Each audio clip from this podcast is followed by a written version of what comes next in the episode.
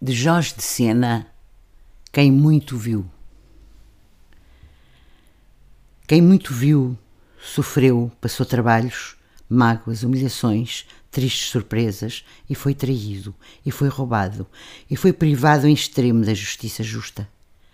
E andou terras e gentes, conheceu os mundos e submundos, e viveu dentro de si o amor de ter criado. Quem tudo leu e amou, quem tudo foi, não sabe nada, nem triunfar lhe cabe em sorte, como a todos os que vivem.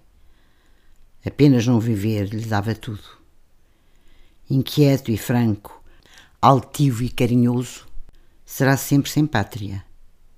E a própria morte, quando buscar, há de encontrá-lo morto.